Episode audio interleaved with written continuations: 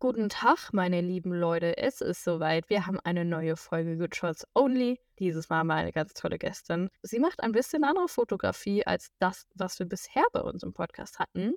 Denn sie fotografiert sehr viel im Outdoor-Bereich, beispielsweise in der Surffotografie und Snowboard-Fotografie ist sie unterwegs. Ganz genau. Und wir sprechen heute mit ihr nicht nur über ihre Fotografie, sondern auch vielleicht die Struggles, die, Selbstständigkeit mit sich bringt und warum sie vielleicht jetzt auch einen Teilzeitjob noch zusätzlich angenommen hat. Ganz viel Spaß beim Hören der Folge. Good Shots Only, der Fotografie-Podcast. Wuhu, eine neue Folge Good Shots Only. Alina, wen haben wir heute hier?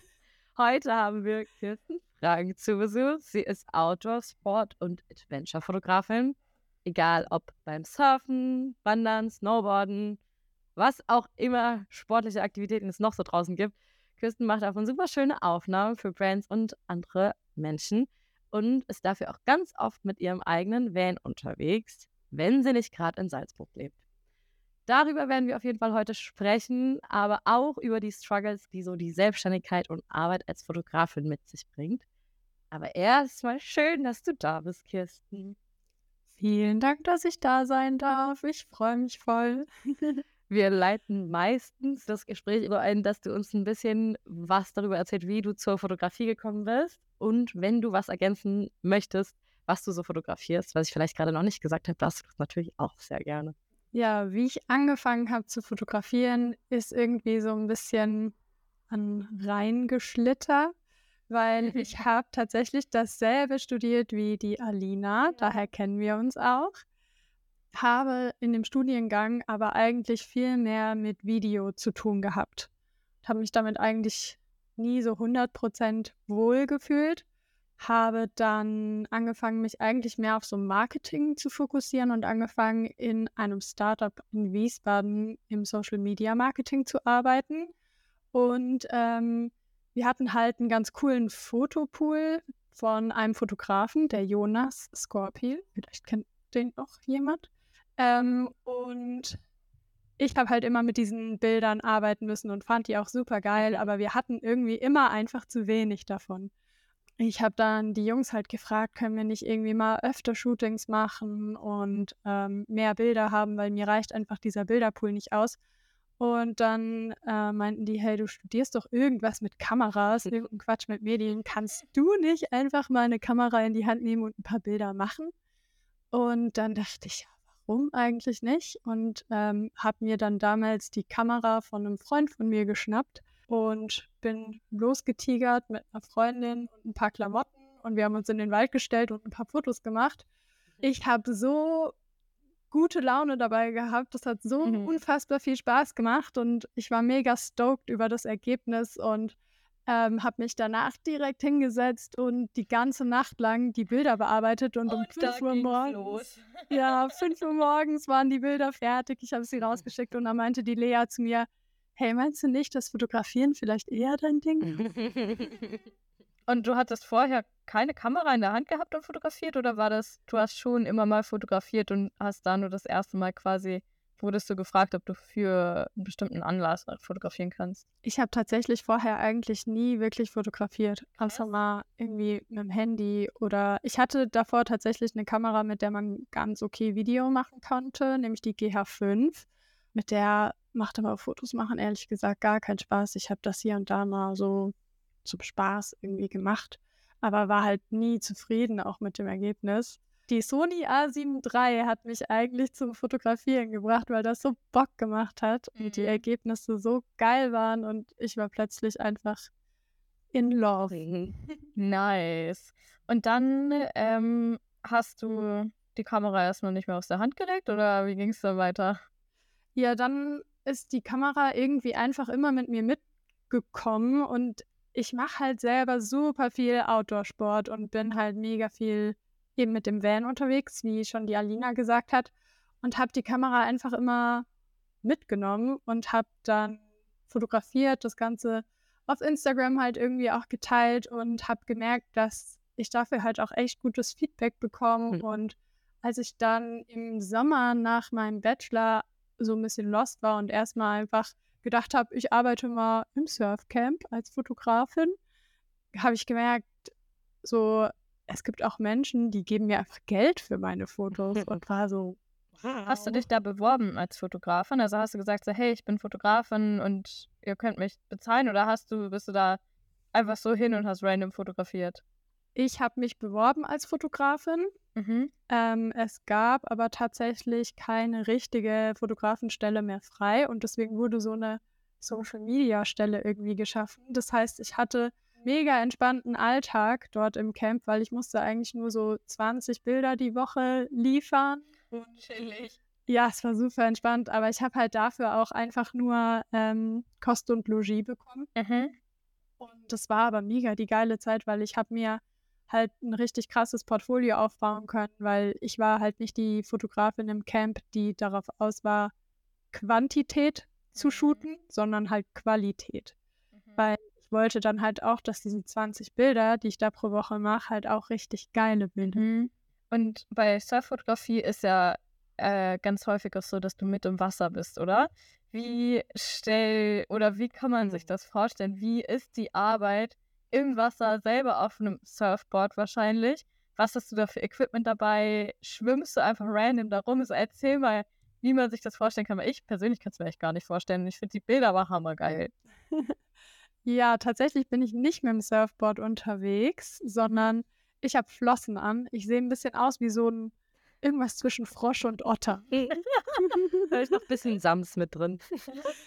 Wir müssen eigentlich auf Instagram, wenn wir dann deine Folge teilen, muss ich ein Video von dir teilen, wie du aus dem Wasser kommst mit einem Ja, ich habe ich hab tatsächlich ein, zwei richtig witzige Videos davon. Kann ich gerne mit euch teilen.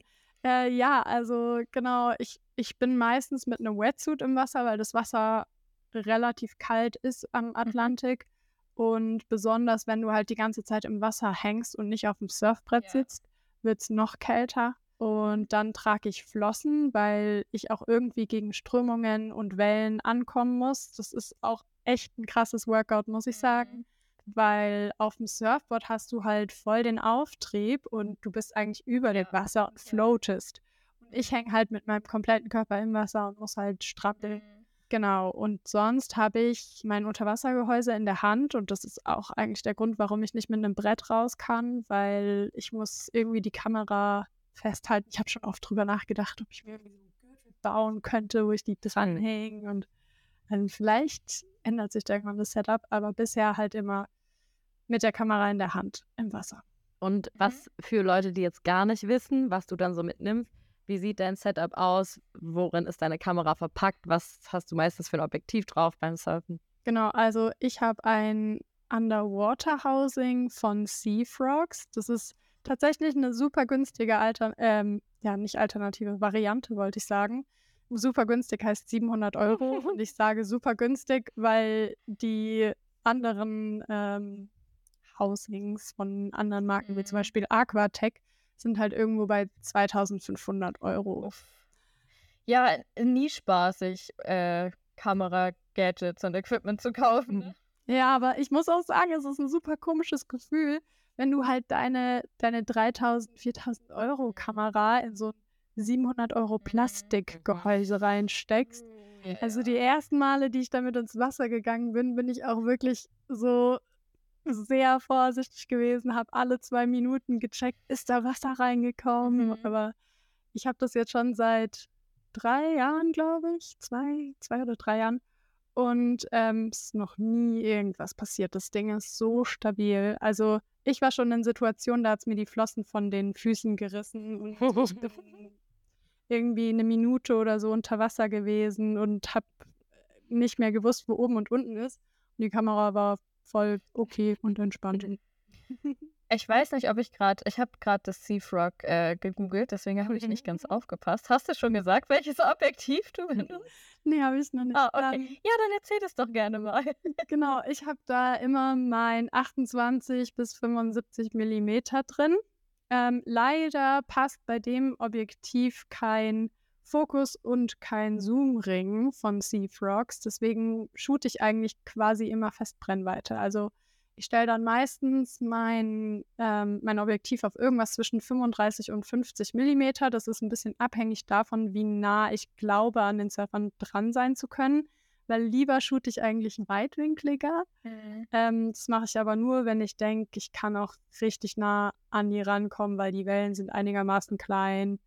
Ähm, und wenn die Wellen halt größer sind, dann gehe ich eher so auf die 50 Millimeter. Bei dem Gehäuse musstest du das vorher entscheiden, was du da ungefähr, Ja. also Kamera ja wahrscheinlich eh wegen der Größe, aber auch objektivmäßig ist, macht es wahrscheinlich schon auch einen Unterschied, oder?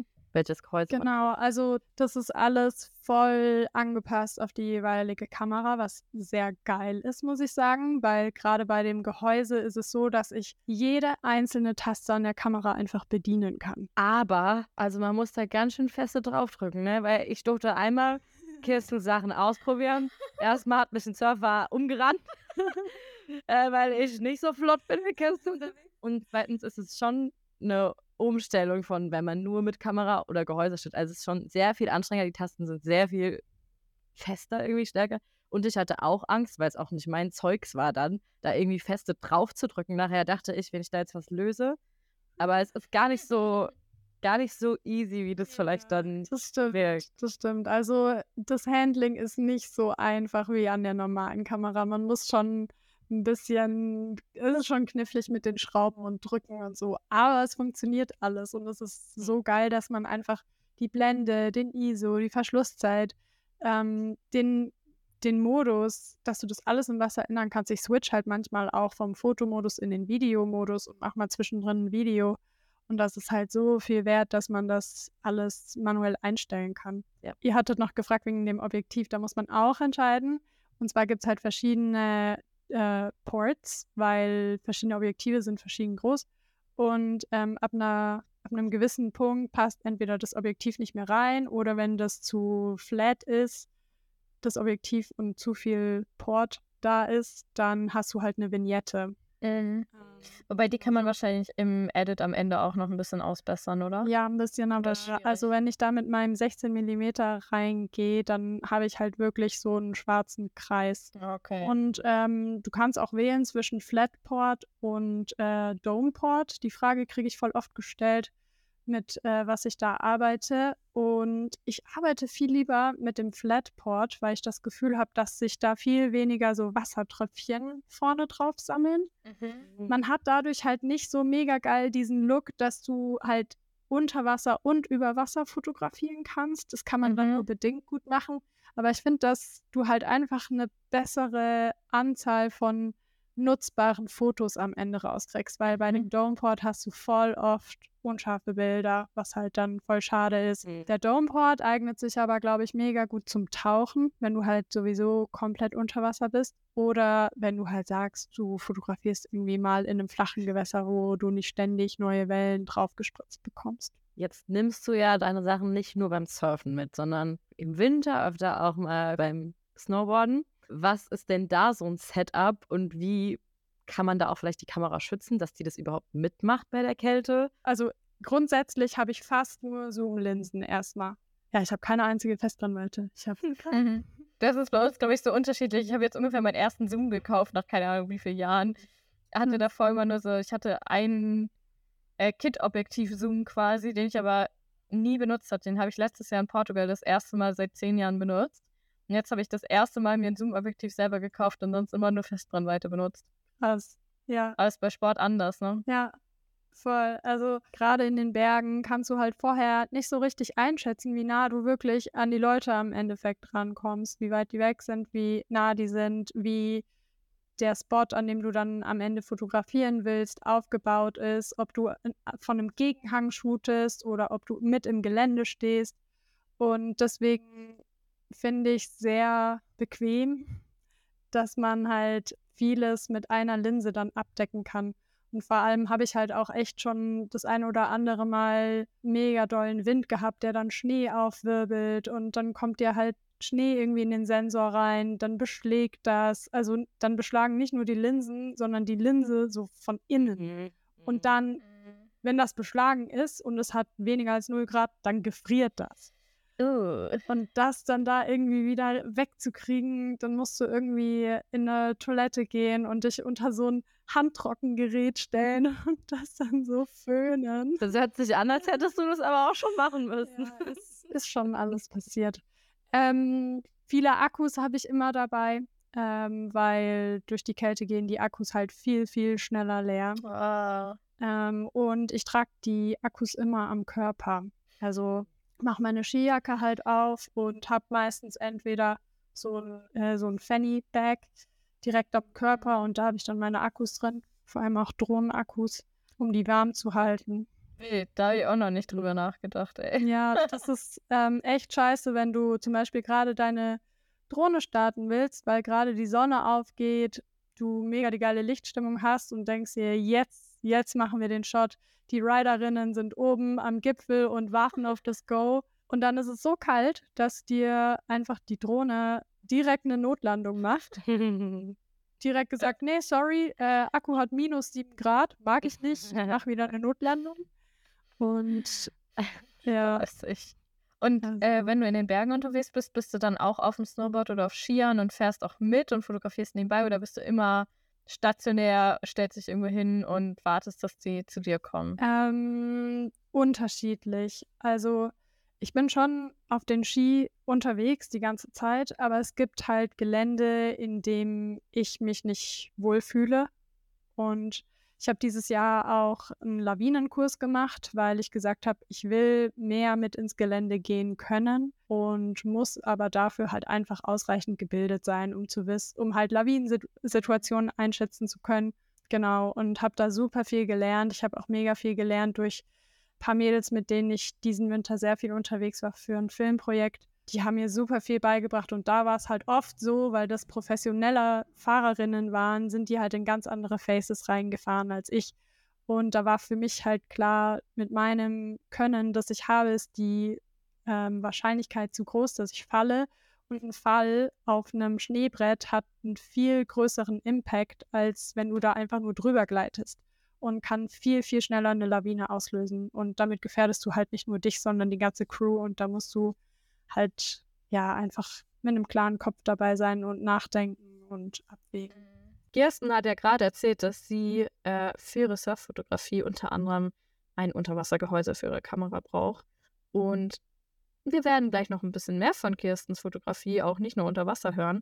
Und wie ihr euch vorstellen könnt, kann es da hilfreich sein, ein bisschen extra Equipment zu haben, damit auch alles glatt läuft. Ihr könnt es euch fast denken, aber Alina, welchen Shop empfiehlst du denn, um da ein bisschen passendes Equipment zu shoppen? Ich würde sagen, die Leute können gerne mal bei Fotokoch vorbeischauen, denn dort gibt es wirklich relativ viel. Also ihr findet dort ja auch eben Zoom-Objektive, von denen Kirsten gesprochen hat, die sie sehr gerne auf ihre Shoots mitnimmt. Deshalb schaut gerne mal bei fotokoch.de vorbei und vielleicht werdet ihr fündig. Wir haben ja jetzt über ein paar Arten von Shootings geredet, die du so machst. Die im Wasser, die beim Wandern, beim Snowboarden. Und ich glaube, jetzt können wir uns auch gut und gerne mal deine Good Shots, die du mitgebracht hast, ansehen. Du hast uns ja tatsächlich ein paar mehr als drei mitgebracht, genau. Schon ganz gespannt. Wenn du magst, kannst du ja mal mit deinen Lieblingsbildern anfangen. Äh, ich habe da zwei mitgebracht. Einmal das Bild, bei dem ein Surfer fast über meinen Kopf drüber fährt. das war Schön. eine meiner absoluten Lieblingsserien. Das war in Porto. Und ähm, ich war eine Freundin besuchen und habe die ganze Zeit gesagt, hey, ich will unbedingt, während ich hier bin, ähm, an Longboarder fotografieren, weil mich fasziniert Longboarding total.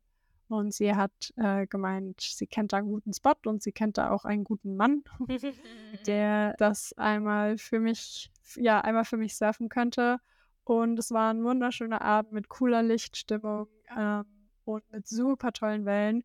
Und es war ein Tag, an dem ich extrem nah ran konnte, was halt nicht so oft vorkommt, weil gerade am Atlantik sind die Wellen auch nicht immer so clean und relativ durcheinander. Du hast oft krasse Strömungen und du hast halt einfach nicht immer die Möglichkeit, super krass nah ranzukommen. Das war so ein Tag, wo das ging und ich liebe das. Das ist das, was ich beim beim Sport, bei meiner Sportfotografie versuche, ist, dass ich Blickwinkel schaffe, bei denen du dich fühlst, als ob du dabei gewesen Mhm. wärst. Da finde ich, ist halt eigentlich immer so mit einem Weitwinkel, aber so nah wie möglich. Mhm. Eine richtig gute Möglichkeit, um das zu schaffen. Oder auch aus der Perspektive von der Person oder vom Surfer. Oder in dem Fall halt habe ich versucht, den Blickwinkel von der Person, die mit im Wasser ist, ein anderer, der halt auch gerade am Surfen ist, vielleicht gerade rauspaddelt oder so, dann hast du voll auf diese Situation beim Rauspaddeln, dass dir einer halt so entgegenkommt und du bist so, oh shit, ich muss schneller paddeln, damit der hier nicht in mich reincrasht. Und dann kommt er so super nah an dir vorbei. Und es war an dem Tag einfach eine richtig geile Gelegenheit, um genau das einfangen zu können. Und dein zweites Lieblingsbild? Das zweite Lieblingsbild ist tatsächlich an demselben Spot entstanden, aber an einem anderen Tag. Auch wieder ein Longboarder und ich finde, man sieht an dem Bild einfach so krass diese, mir fällt das Wort gerade nicht. Ja, die tänzeln da so drauf, so ein bisschen. Ne? Genau, diese, diese Ästhetik Mhm. einfach, die dieser Sport, die das Longboarden mit sich bringt. Und das Bild ist tatsächlich unscharf. Also der, der Longboarder selber ist unscharf. Die Welle dahinter ist scharf, ne? Die Welle dahinter ist scharf und die Vögel im Hintergrund. Ich liebe, dass der Vordergrund unscharf ist. Ich finde es so, so schön. Voll, das war halt eigentlich voll aus Versehen, aber im Endeffekt ist genau das manchmal, also das ist so, ja, genau das ist manchmal das, was es ausmacht. Und ich finde es so geil, dass die Vögel da im Hintergrund scharf sind und die so die Pose von ihm eigentlich so aufnehmen. Und das war so ein bisschen Fotografenglück. Oh. Das mag ich auch richtig gern, das Bild. Was war denn, was war denn ein Bild, wo du sagst, es war ein bisschen eine Herausforderung oder wo du was gelernt hast? Ähm, da habe ich tatsächlich auch zwei mitgebracht, nämlich eins aus den Bergen und eins aus dem Wasser. Was wollt ihr zuerst hören? Ich will das. Ich möchte erst Berge. ja, ich auch. Sind uns einig. ähm, genau, also das war tatsächlich äh, die Situation, von der ich auch ganz kurz gerade angerissen erzählt habe, da als es so kalt morgens war und die Drohne nicht starten wollte. Es war nämlich eigentlich nicht wirklich ein Fototag, sondern es war ein Filmtag. Und wir sind mit einer Crew den Berg hochgestapft. Wir sind um 2 Uhr morgens los. und sind äh, 1400 Höhenmeter, glaube ich, mussten wir machen. Mit Und ich Equipment. mit Oh Equipment Gott. ich habe meinen Rucksack gewogen und er hatte 25 Kilo. Wir hatten nämlich auch eine Ursa Mini dabei. Wie schaffst du das? Also, um ehrlich zu sein, ich hätte das niemals geschafft, ohne dass die krassen Girls, die da mit am Start waren, mir geholfen hätten. Wir Mhm. haben halt uns abgewechselt mit dem Rucksack tragen und ähm, haben den durchgereicht und jeder hat halt mal irgendwie 200 Höhenmeter mit dem Rucksack gemacht und nur so ging das, weil ja, das war schon echt heavy. Also bei Nacht hochgehen war nicht so das Problem, das ging schon, das war eigentlich ganz cool, muss ich sagen. Aber dadurch kam halt dann auch voll die Kälte. Also wir wollten, wie gesagt, beim Sonnenaufgang Bilder machen, äh, beziehungsweise Videos machen. Durch die Kälte hat dann irgendwie alles versagt. Unsere Walkie-Talkies haben nicht mehr funktioniert, waren gefroren. Dann die Drohne wollte nicht starten, Akkus waren gefroren. Und die Ursa hatte irgendwie auch, irgendwie hat der Sensor so gewackelt, was wahrscheinlich auch durch die Kälte war. Das heißt, wir hatten nur noch meine Sony ähm, und haben dann halt mit der den Gegenhang gefilmt, wollten aber halt eigentlich Drohnenshots machen, mit der Ursa filmen. Das hat halt alles, auch die Kommunikation war dann halt super schwer. Was habt ihr denn gemacht? Konntet ihr das lösen? Wir haben dann halt einfach mit der Sony gefilmt und haben mit den Handys uns zum Glück noch verständigen können. Ja, okay. Ja, haben dann halt die Shots gemacht, die wir machen konnten und haben daraus gelernt. Ich habe daraus dann halt gelernt, immer Akkus am Körper tragen, wobei das auch nicht immer hilft, gerade mit der Drohne. Manchmal vielleicht auch einfach anders planen, weil wir hätten uns im Endeffekt auch das schwere Equipment eigentlich sparen können, wenn wir dann im Endeffekt gar nicht mit der Ursa filmen konnten. Das stimmt. Aber ich mag das Ja. Bild voll gerne. Das sieht aus wie aus, aus so einer Lifestyle-Brand, Commercial-Shooter. Ja. Kauft meine Snowboardjacke. Das war am Ende dann einfach, nachdem wir uns wieder getroffen haben und wir alle total durchgefroren waren, aber die Sonne kam raus und dann haben wir unsere Brote da oben gegessen und ein bisschen im. Schnee gespielt und da ist dann dieses Foto entstanden. Und seid ihr dann runtergefahren oder runtergelaufen wieder? Runtergefahren. Okay, und dein zweites Bild, aus dem du gelernt hast oder was eine Herausforderung war? Ähm, das war beim Surfen an einem Tag, an dem es mir eigentlich zu groß war, um rauszugehen. Also das war auch ein Tag, wo ich mit dem Surfboard niemals rausgegangen wäre. Und ähm, das ist eigentlich so ein Zeichen, wo ich sage, das ist dann wahrscheinlich auch mit der Kamera keine gute Idee man kommt dann erstens voll schwierig überhaupt raus, außer es gibt einen guten Channel. Ich wollte gerade sagen, ohne Board raus ist ja super schwierig, wenn hohe Wellen sind. Ja, total. Also es ging tatsächlich an dem Tag, weil Sebastian hat mich ein kleines Stück am Surfboard gezogen und es war ein ganz guter Channel, wo man rauskommen konnte. Channel ist eine Strömung, die ins Meer einen rauszieht, also vom Strand weg zieht. Da, wo man theoretisch nicht reingeraten will, außer man plant es aktiv. Genau, richtig. genau. Und die haben wir halt genommen und sind in die Wellen rein. Und ich habe halt vorher schon meine Bedenken geäußert und Sebastian hat halt gesagt, hey, ähm, alles gut, ich schaue nach dir. Wenn irgendwas sein sollte, gibst du mir ein Zeichen und ähm, ich helfe dir, dass wir hier auf jeden Fall wieder gut rauskommen. Und ähm, dann habe ich gesagt, ja, lass es uns einfach versuchen. Ich fühle mich eigentlich grundsätzlich auch super wohl im Wasser. Ich habe nicht so viel Angst vor Wasser. Ich, ja, irgendwie ist das so mein Element, ob gefroren oder in flüssigem mhm. Zustand. Genau. Und dann hat es halt diese eine Welle gegeben, die so mich komplett aus dem, Kon also mich komplett mitgenommen hat, mich runtergedrückt hat. Ich weiß nicht, wie oft durchgewirbelt hat mir die Flossen halt auch ausgezogen hat. Das heißt, ich hatte dann auch keine richtige Möglichkeit mehr, mich fortzubewegen. Und es kam dann auch wirklich so eine Welle nach der anderen, eine nach der anderen, eine nach der anderen. Und ich wusste auch nicht mehr so genau, wo ich überhaupt bin, wo Sebastian eigentlich ist. War auch ein paar Mal relativ lange unter Wasser, habe auch nicht mehr so gut Luft bekommen. Da hätte ich ja schon Panik, glaube ich. Ja, also das war schon, da, da hat dann schon so Panik ein bisschen angefangen, muss ich sagen. Aber nach dem Set kam dann halt tatsächlich auch Sebastian dann zu mir, hat mich mit dem Brett wieder in eine bessere Position rausgezogen. Und dann haben wir kurz gequatscht, was wir jetzt machen, wie wir weitermachen und haben dann entschieden, dass wir einfach nicht versuchen, an einem Spot zu bleiben, sondern wir lassen uns treiben von Sandbank zu Sandbank so ein bisschen, nehmen an jeder Sandbank ein paar Shots mit, die wir halt kriegen können gehen dann irgendwo wieder zusammen raus und so haben wir es dann gemacht und dabei ist dieses ziemlich coole Bild entstanden. Mhm. Mega nice. Und ein letztes cooles Bild, das du uns auch noch mitgebracht hast, bei dem ich, glaube ich, alles daran liebe, vor allem die Farbstimmung und die Mut, äh, ist dein Bild, das dir die Türen geöffnet hat. Welche Türen und wohin?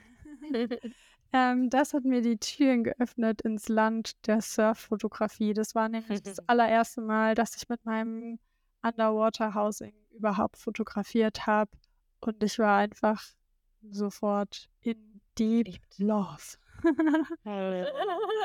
Voll. Also da hat sich echt mein, mein Leben ab dem Zeitpunkt sehr viel um Surffotografie gedreht und ja, ist auch fest in meinem Portfolio verankert und ähm, hat mir, glaube ich, auch schon das ein oder andere Mal den ein oder anderen Job auch eingebracht, wahrscheinlich. Wie zum Beispiel der, wo du gerade warst, richtig? Genau, ja. Erzähl doch mal, wir haben ja jetzt voll viel über ähm, deine Fotografie, über deine Fotos geredet. Ich bin mega Fan davon. Jeder, also oder jeder und jede, die gerade die Folge hört, guckt unbedingt bei Kirsten vorbei. Es sind wirklich wahnsinnig schöne Bilder. Ich finde vor allen Dingen so cool, dass halt nicht dieses Standard ist, man fotografiert einfach von weit, sondern dass du halt wirklich nah dran bist und man das Gefühl hat, das sind halt Perspektiven, die man sonst nicht so häufig sieht. Das finde ich mega cool. Dankeschön. Sehr gerne. Erzähl gerne, auf was für einem Job du gerade warst. Genau, ich war gerade auf den ADHs. Das sind die deutschen Hochschulmeisterschaften im Surfen. Und ähm, habe da Fotos gemacht für zum einen den Veranstalter, aber darüber hinaus auch für die Teilnehmer. Und wie bist du, wie bist du jetzt an diesen Job gekommen oder wie kommst du generell an, an deine Jobs ran? Also sowohl bei dem Job als auch bei, ich würde sagen, irgendwie 80 Prozent der Jobs ungefähr ist es so, dass ich über Empfehlungen oder dass Leute meine Bilder irgendwo auf Instagram oder sonst wo sehen. Mhm. Also da war es so, dass der Veranstalter mich eben angeschrieben hat, weil ich letztes Jahr schon mal bei einer Surfmeisterschaft, nämlich den deutschen Meisterschaften, fotografiert habe Und ähm, der hat gesagt, die Bilder sind ihm aufgefallen und im Kopf geblieben und der wird sich halt freuen, wenn ich bei der Surfmeisterschaft auch dabei wäre. Schön, das ist doch das beste Kompliment, was man hören kann. Voll. Absolut, da freut man sich echt, wenn man sowas hört. Und man ist auch, ich glaube, du hast es vor kurzem mal ähm, in deiner Story gehabt, Paula.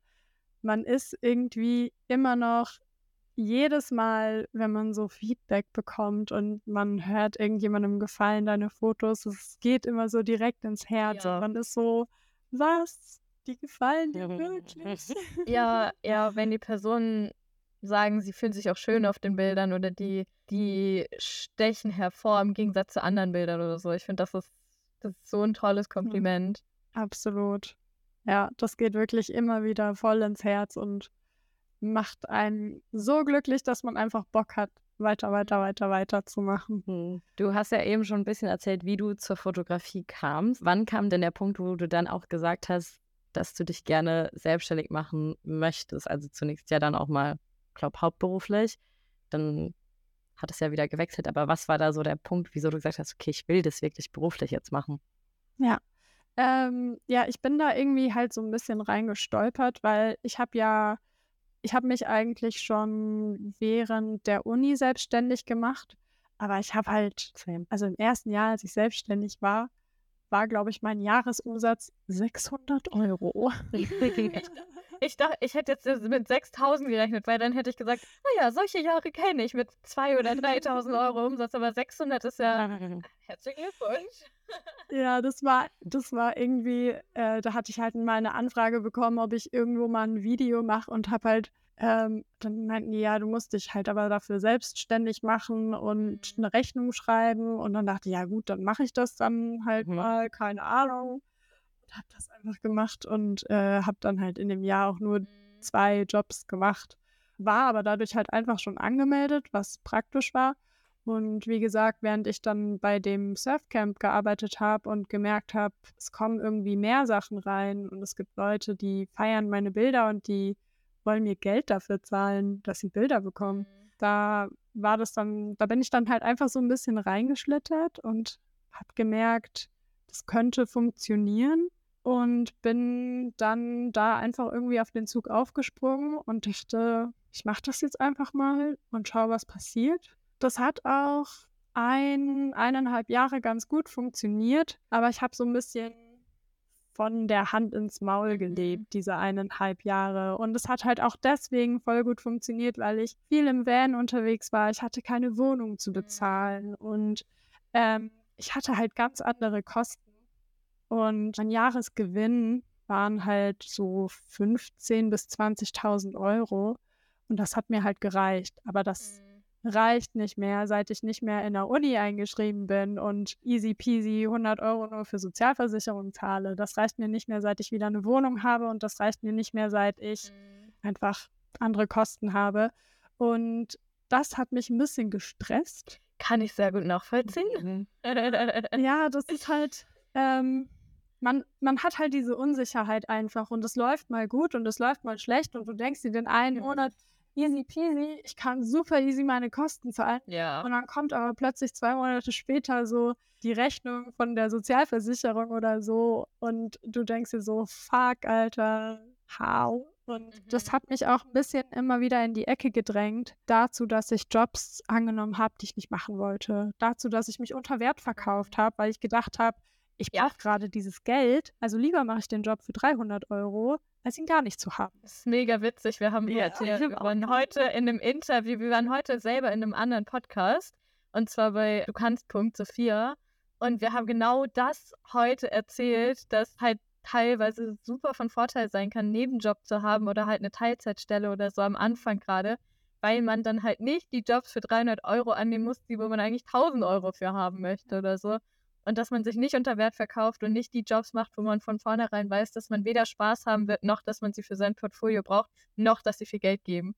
Und äh, deswegen komplett, also ich verstehe komplett, was du gerade erzählst und das ergibt mir Sinn. voll. Also es, ich muss sagen, es hat sich halt am Anfang habe ich sehr mit mir kämpfen müssen, weil es fühlt sich so an wie ein Schritt zurück.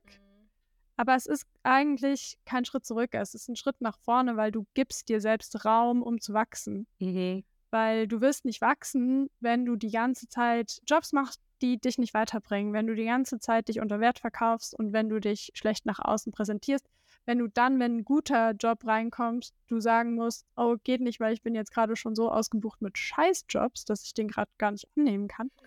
Also, indem du diesen Schritt in Anführungszeichen zurückgehst und sagst, okay, ich fange jetzt nochmal an, in irgendeiner sicheren Teilzeitstelle zu arbeiten, die mir reicht, um meine Kosten zu decken, gibst du dir halt Raum, um wieder kreativ arbeiten zu können. Und du kannst besser investieren in dein Business. Das habe ich nämlich. Also ich bin jetzt auch seit letztem Herbst ungefähr selbstständig und die ersten paar Monate liefen gut bei mir. Auch weil, keine Ahnung, es war noch ein bisschen Hochzeitssaison und dann war Weihnachtssaison, irgendwie war alles cool. Und dann kam Januar, Februar, März und da war gar nichts mehr cool. und da habe ich dann gemerkt, ja, fuck, okay, ich kann gerade eben privat davon leben, aber ich habe ja nicht nur private Kosten, ich habe halt auch andere Kosten und dann kamen Anfragen rein, dafür brauche ich ein Gimbal. Ja, geil, das günstigste Gimbal, was es gibt, was man gerade eben kaufen kann, kostet auch 300 Euro. Dann brauche ich für das Gimbal hier noch was, dann brauche ich da noch was, dann geht hier die Kamera kaputt und dann stehst du da und denkst so, ich habe sogar jeden Monat irgendwie meine 2000 Euro brutto verdient, aber es reicht halt vorne und hinten nicht, weil man halt viel mehr Kosten hat als einfach nur privat. Und man weiß, der Sommer kommt und man weiß, der Sommer wird besser und da verdient man das Doppelte oder Dreifache in einem Monat. Aber ist dann halt einfach in dem Moment noch nicht der Fall. Und ja, musst du dann irgendwie alles von Erspartem kaufen, was du zum Arbeiten brauchst oder so. Und das ist halt Quatsch Ja, eigentlich. absolut sehe ich auch so.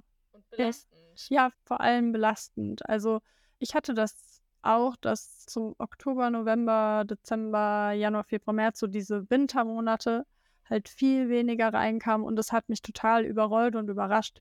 Und mit je mehr Fotografen, Fotografinnen ich drüber geredet habe, desto mehr habe ich gemerkt, es geht allen so. Ja, es ist, es ist keine Ausnahme.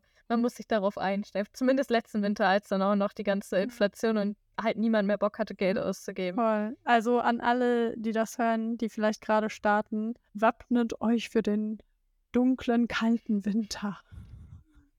Der Winter kommt.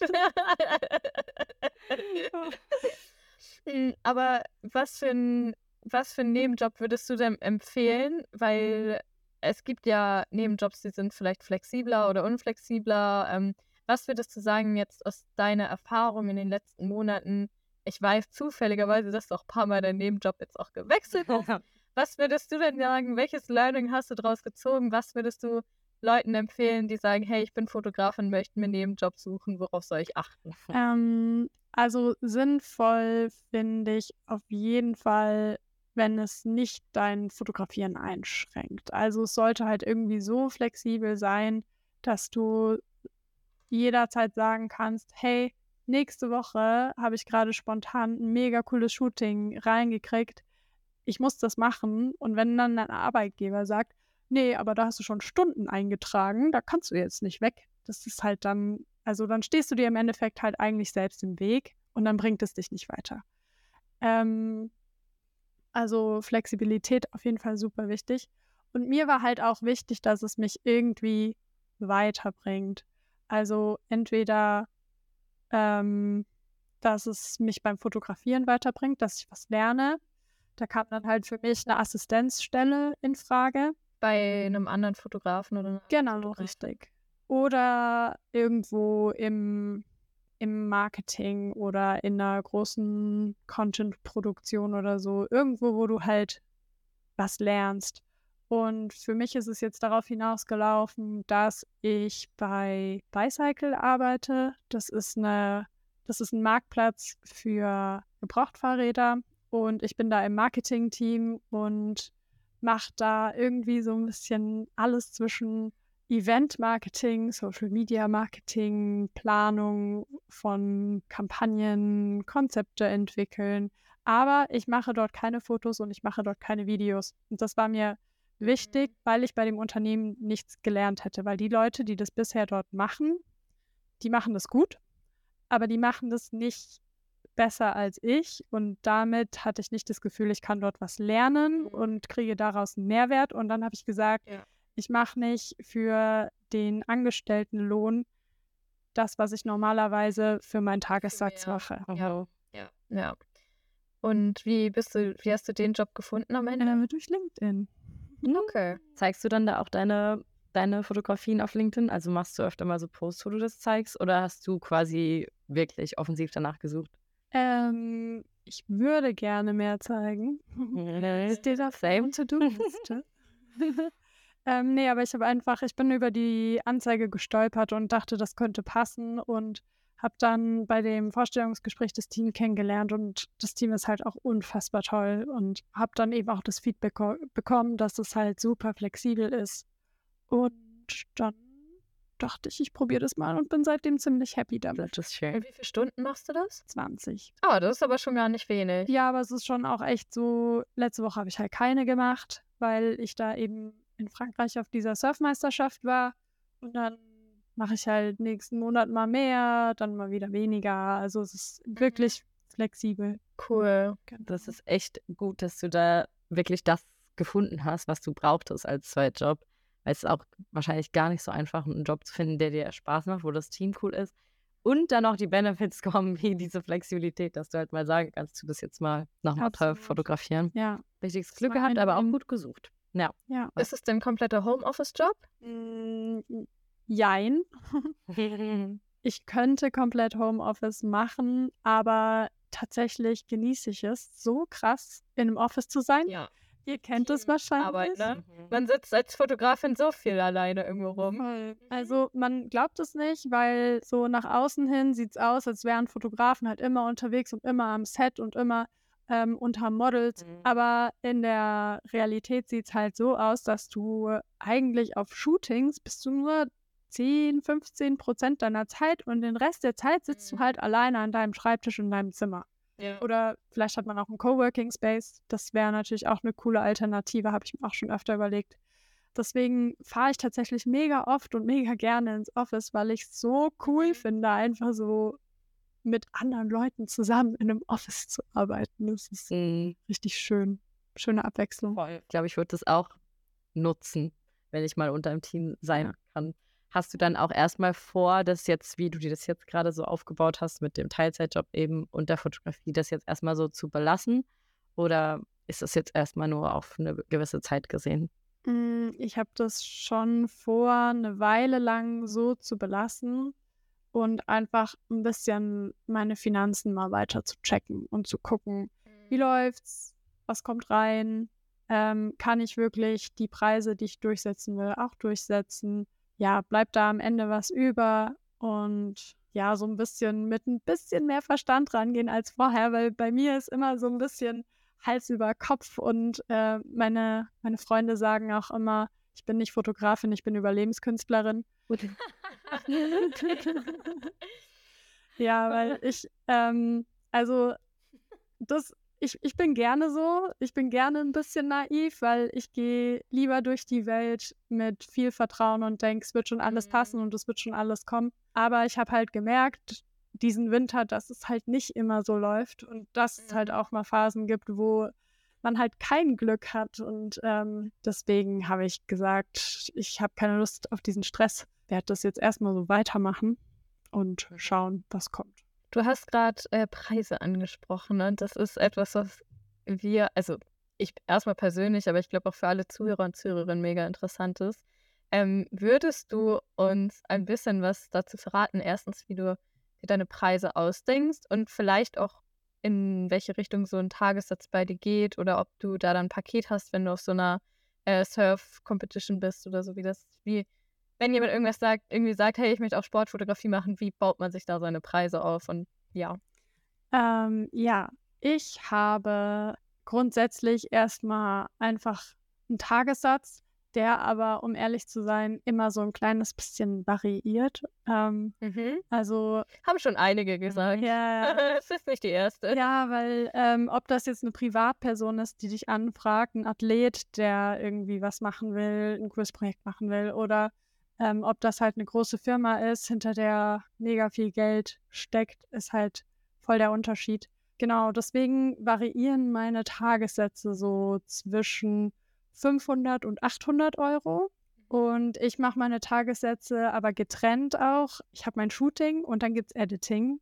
Und ich berechne für bei, also ich sage jetzt nicht, wenn wir einen Tag shooten, dann sind da auch gleich bearbeitete Bilder dabei, sondern je nach Aufwand wird dann halt auch mit Tagessatz gerechnet. Nimmst du da den gleichen Tagessatz oder sagst du, da nimmst du weniger, weil du nicht den Aufwand von vor Ort hast, etc.?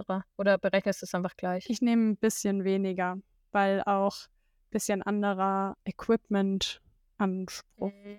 Ähm, ja. Genau. Aber genau, auch beim Equipment ähm, habe ich so ein Grundsetup, was quasi mit dabei ist. Aber wenn was Besonderes mit dabei ist, wie zum Beispiel ein Underwater Housing, dann schlage ich da zum Beispiel auch mal was fürs Equipment auf. Ich berechne auch für Bildrechte. Wie machst du das? Das ist immer so ein bisschen so ein so ein Joker, würde ich sagen, weil damit schaue ich immer, wie viel ich noch rausholen kann weil meistens hat man dann so nach, den ersten, nach dem ersten Kontakt so ein Gefühl, geht da vielleicht noch ein bisschen mehr oder nicht oder geht da noch viel mehr? Genau, dann stelle ich halt so Fragen wie, wo wollt ihr das nutzen? Wie lange wollt ihr das nutzen? Und je nachdem berechne ich halt nochmal irgendwas zwischen ähm, 20 bis 100 Prozent Aufschlag. Von dem, was du insgesamt schon für das Projekt bekommen hast von dem, von dem Tagessatz. Okay. Und dann aber pro Bild. Nee, nee. Insgesamt. Genau. Also ist quasi egal, wie viel, wie viel Bilder die mit allen Bildrechten haben wollen. Du sagst dann einfach, okay, so und so viel Prozent kommt da nochmal oben drauf. Genau. Also wenn das jetzt ein Eintagesjob ist, dann halt von einem Tagessatz, aber wenn das halt ein Fünftagesjob ist, dann aber auch mhm. von fünf Tagessatz, ja. Und dann, mhm. also ich habe keine Ahnung, was ich da mache, ganz ehrlich. Aber die haben auch keine Ahnung. Mhm. Ja. Und das ist so, das ist, so, ja. das ist so dieser Spielraum, den man dann noch hat, den ich ganz gerne dann mal versuche zu nutzen. Ja, aber falls da jemand mehr Ahnung zu hat, bitte belehrt mich, weil das Internet weiß nichts dazu. Nee, Bildrechte sind schwierig, ne? Ich habe zum Beispiel mal, ähm, ich war auf einem Presse-Event unterwegs und habe da, also es war so ein Hochzeitspresse-Ding und wir waren mit mehreren Menschen, von Influencern über Event-Menschen, keine Ahnung, auf, einem, auf einer Event-Location, wo Hochzeiten halt stattfinden können und haben den Tag da verbracht und gebastelt und ach, keine Ahnung, hast du was gesehen. Da habe ich Bilder gemacht. Und die Stadt oder der Landkreis, wo das veranstaltet wurde, fand dann am Ende die Bilder so cool und hat mich gefragt, ob die ein bis zwei Bilder ausdrucken können an ihrem Stadt Schild. Also, wenn man reinfährt, dass da so ein Riesenplakat dann hängt mit diesen zwei Bildern oder so. Und ob die mir das abkaufen können. Und da habe ich dann auch gefragt, so, ja, was genau wollt ihr denn machen? Wie viele Bilder braucht ihr? Keine Ahnung was. Und ich habe dann zwei Bilder, halt die Rechte verkauft an die für, ich glaube auch für immer. Also stellen das da halt hin und irgendwann nehmen sie es wieder weg. Keine Ahnung. Ähm, und ich glaube, ich habe dabei irgendwas zwischen 300 und 500 Euro für zwei Bilder dann genommen, weil ich so meinte, ja, ich habe halt davon mit Noah gequatscht und Noah hat mir erzählt, wie viel er dann teilweise äh, mhm. Bildrechte bekommt. Der hat aber damals mit Lena Meyer-Landrut zusammengearbeitet und das ist natürlich auch nochmal ein bisschen, bisschen anders. Aber ich habe dann direkt hoch angesetzt und es hat funktioniert. Also ich glaube aber ganz manchmal ist auch so, dass die Leute sagen, hey, nein, ganz sicher nicht. Also ja, man, man weiß halt auch noch nicht, wer, wer sitzt gerade hinter dem Laptop auf der anderen Seite und wie viel Erfahrung haben die schon damit gemacht. Ja. Und ähm, keine Ahnung, schwieriges Thema. Es ist voll, voll schade eigentlich, äh, weil das halt gerade, wenn man am Anfang steht, ähm, zu voll viel Unsicherheit führt. Äh, wenn hier gerade jemand zuhört, die sich perfekt mit Bildrechten auskennt und Lizenzen, dann schreibt uns gerne mal auf goodshotsonly.podcast auf Instagram. Weil wir haben schon mehrmals auch Anfragen bekommen oder, sag ich mal, Vorschläge von anderen FotografInnen für die Folge. Also wir nehmen das gerne mal an, weil so eine Folge könnte, glaube ich, schon einigen helfen. Auf jeden Fall. Wenn du jetzt mal 24 Stunden jemand ganz anderes sein dürftest, gerne auch Fotografin, gerne auch im Bereich Sport, wie du das magst, mit wem würdest du denn gerne mal tauschen und warum? Mm, alle guten Dinge bei mir sind heute zwei. Ist okay. Wir schmeißen dich. Jeder kennt das alte Sprichwort. Also, ich glaube, ich würde unfassbar gerne mal Paul Hüttemann sein auf dem ähm, auf den Olympischen Spielen. Ja. Mhm. Das hat mich so krass fasziniert. Ich habe auch die Bücher und ich schaue sie mir sehr gerne an.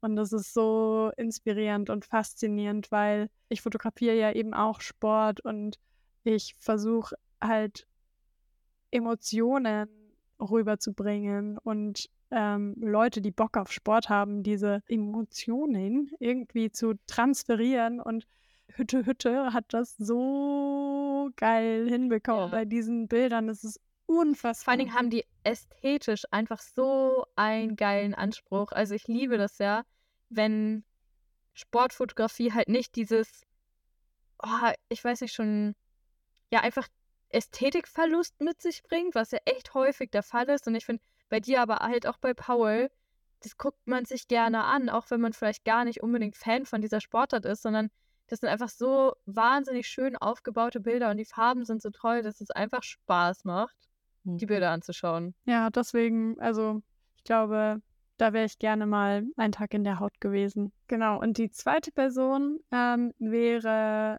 so eine krasse Unterwasserfotografin, die mit Haien schwimmt und mit Mantarochen und also wirklich so in der Unterwasserwelt unterwegs ist. Weil ich habe zwar ein Unterwassergehäuse, aber ich bin halt trotzdem immer oberhalb von Wasser. Und ähm, ich habe heute, äh, ich habe heute, ich habe dieses Jahr zum ersten Mal auch ausprobiert, mal ein bisschen zu tauchen und Unterwasserfotos zu machen. Und das ist auch so unfassbar faszinierend. Ich finde es so geil, wie Licht auch unter Wasser aussieht und was das macht und wie das bricht. Ich kann halt nicht tauchen. Vielleicht mache ich irgendwann noch einen Tauchschein.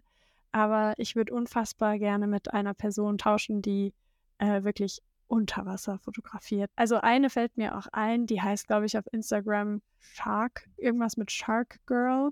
Shark Girl Medicine. Das ist sie. Oh mein Gott.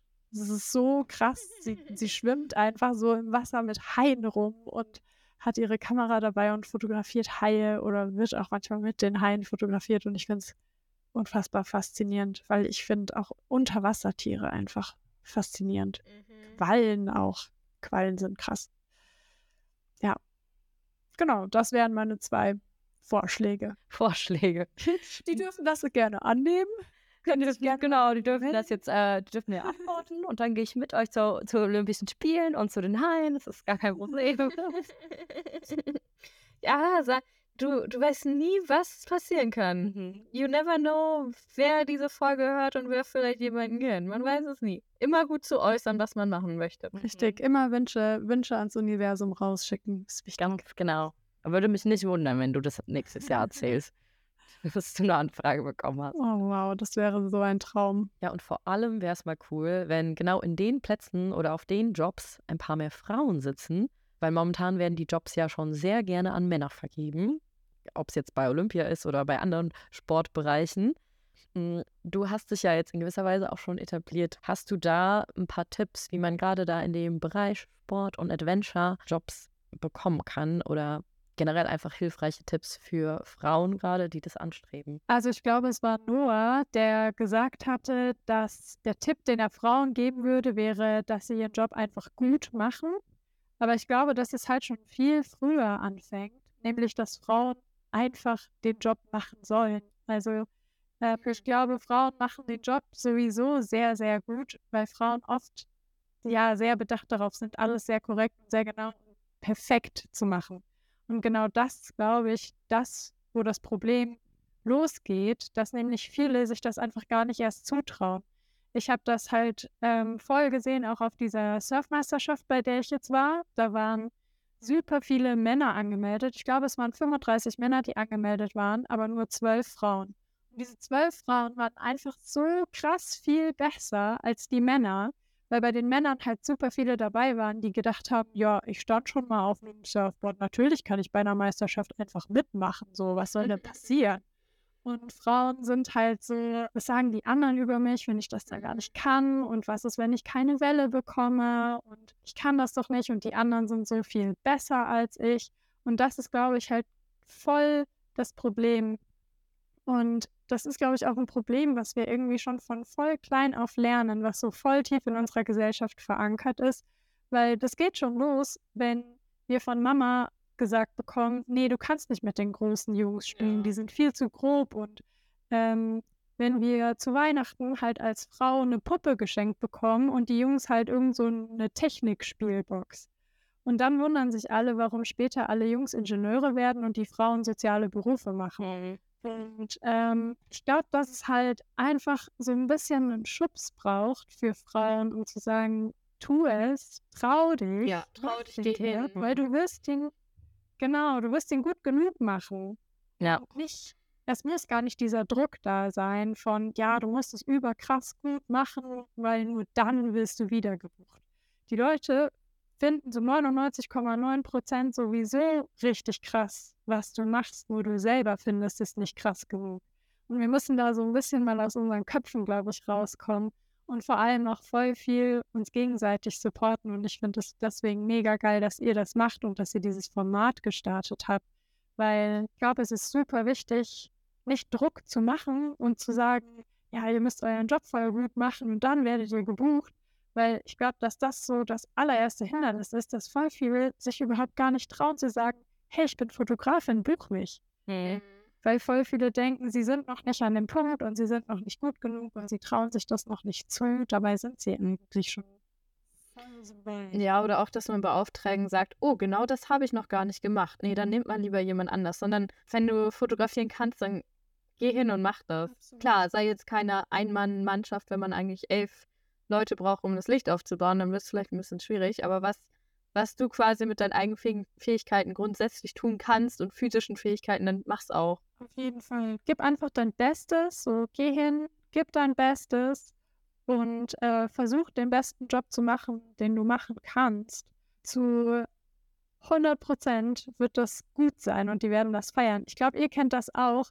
Man, ähm, man macht ein Projekt und man ist am Edit und man denkt sich so, oh, irgendwie, das hätte besser sein können. Ich bin nicht 100 Prozent zufrieden, aber es muss jetzt halt einfach raus und dann schickt ihr das ab mit einem komischen Bauchgefühl und dann lieben die das. Und dann kriegt ihr das beste Feedback, das ihr überhaupt jemals bekommen habt und denkt euch so, hä, aber eigentlich hätte das doch viel besser sein können.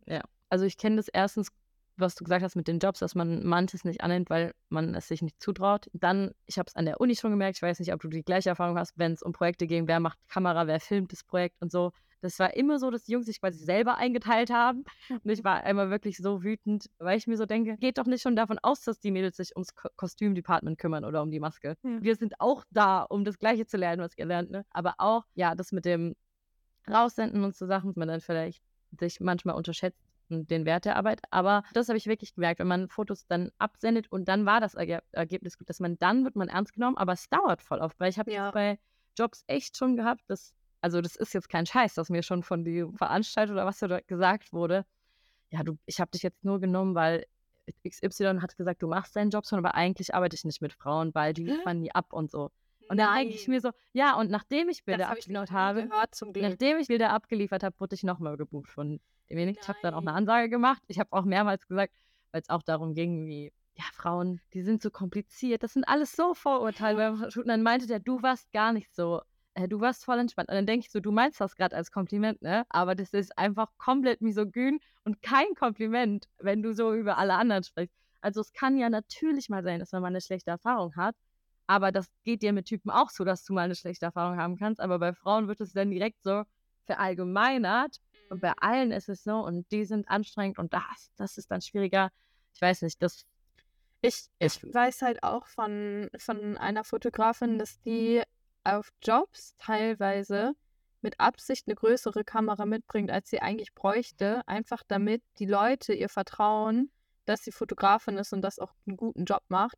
Und die nimmt dann nicht ihre, ihre Fuji mit, obwohl die vielleicht reichen würde, sondern sie nimmt drei verschiedene Objektive, die groß aussehen, mit, einfach damit die Kamera groß aussieht. Und ich finde, das ist halt auch so. Und genau, dann hat ein, hat ein männlicher Kollege darauf geantwortet, nö, ich nehme manchmal nur meine Fuji mit und das passt auch immer, ich werde da nicht drauf angesprochen. Und das finde ich auch so krass, dass halt erstens Frauen mit Technik erstmal nicht ganz so, also wird erstmal nicht so in einem Bild gesehen quasi. Also so, wenn ich als Frau eine Drohne fliege, dann ist das immer schon so, oh, du bist ja cool, so ungefähr. Und wenn ich dann aber mit kleiner Technik ankomme, dann denken die Menschen aber direkt richtig, dass ich überhaupt nichts kann.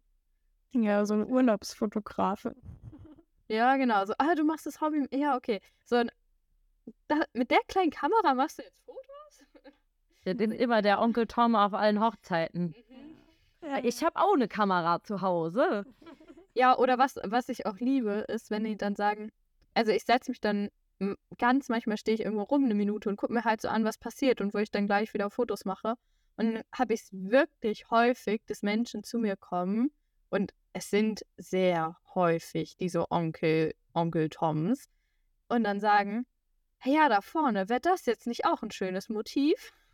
und ich so, "Ah, ja, vielleicht wäre das ein schönes Motiv, aber entweder ich habe das schon fotografiert oder ich sehe das gerade nicht als schönes Motiv an und ich glaube, das liegt doch bei mir, das gerade zu entscheiden.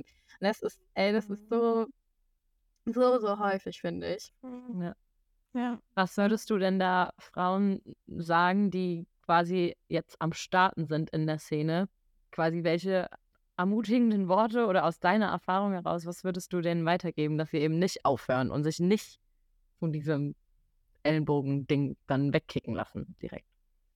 Also, was ich mir selbst auch ständig wieder sage, weil ich bin auch immer noch nicht an dem Punkt, wo ich gerne sein möchte, weil ich auch ein kleines Imposter-Syndrom habe und ich mir auch immer wieder kleine Geister in meinen Kopf kommen. Aber ähm, ich sage mir immer, ich tue genug, ich bin genug und ich habe genug und ich kann genug. Und das muss man sich manchmal einfach sagen. Klar, es ist immer Luft nach oben und du kannst immer mehr lernen und äh, es geht immer besser, schneller, höher, was auch immer. Aber du darfst auch mal stolz auf dich sein.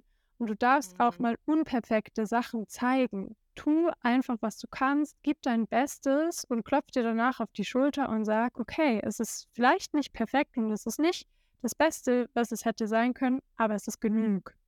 Und dieses genug ist manchmal einfach mehr als man denkt, weil wenn man dann diese Bilder abschickt oder wenn man sie zum Beispiel auf Instagram postet, sie jemandem zeigt, dann bekommt man oft so tolles Feedback dafür, womit man eigentlich selber gar nicht gerechnet hätte. Und oft sind die anderen Leute netter zu einem als man zu sich selbst. Ich glaube, das ist fast ein ganz guter Abschluss, oder? Adina, hast du noch irgendeine Frage, die du hier loswerden willst? Ich glaube, für, für die Podcast-Folge reicht es jetzt erstmal an Fragen und äh, an Input auch zur Sportfotografie.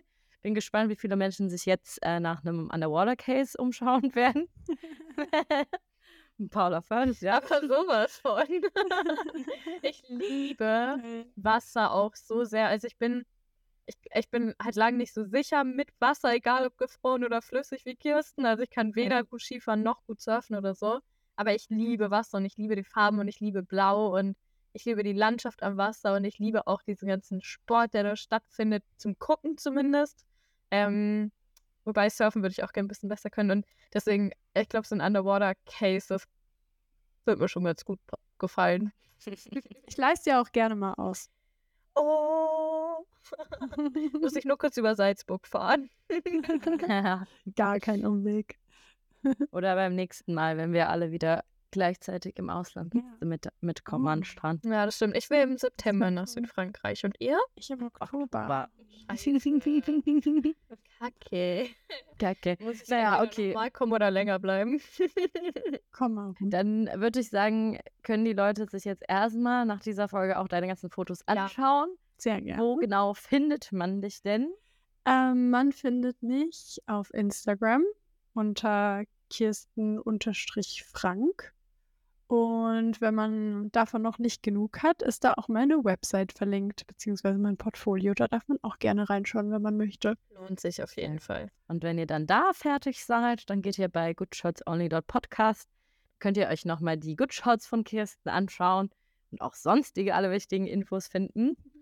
Und dann würde ich sagen, ganz lieben Dank, Kirsten, dass du dabei warst und uns von deiner Fotografie, aber auch von den Struggles, von der Selbstständigkeit erzählt hast. Sehr gerne. Es hat sehr viel Spaß gemacht. Vielen Dank, dass ich da sein durfte. Es hat auch sehr viel Spaß gemacht mit euch. Ich finde es richtig, richtig cool, dass ihr das macht und ähm, bin ein großer Fan. Ich war ein bisschen aufgeregt vorher, aber es war Das ganz gut gut gemacht. Ja, weil ihr das aber auch so Oh. Ach, Kirsten. Aber das ist sehr schön. Ich fand's cool. Eternal Circle of Appreciation. Schön. Ja, Damit voll cool. enden wir jetzt heute auch. Ganz lieben Dank auch fürs Zuhören. Wir hören uns in zwei Wochen auch wieder. Ciao. Peace out Ciao. and keep creating.